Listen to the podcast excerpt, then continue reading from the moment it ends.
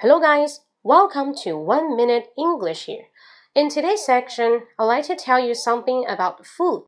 So, usually, someone really like eating the food, we can say, You're such a foodie. Foodie. F O O D I E. What is it? Foodie just to say, You're always eating around. You go to this restaurant, you try something.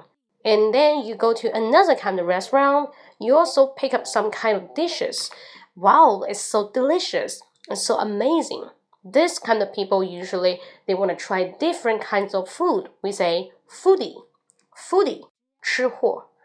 And usually we can joke with our friend, we can make some joke with our friend, and we say, You're such a foodie, you're such a foodie.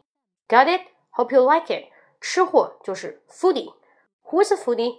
I yeah, I admit it, I'm the foodie. Yes, I'm the foodie. I'm actually totally from my top to my toe. I am a foodie. What about you?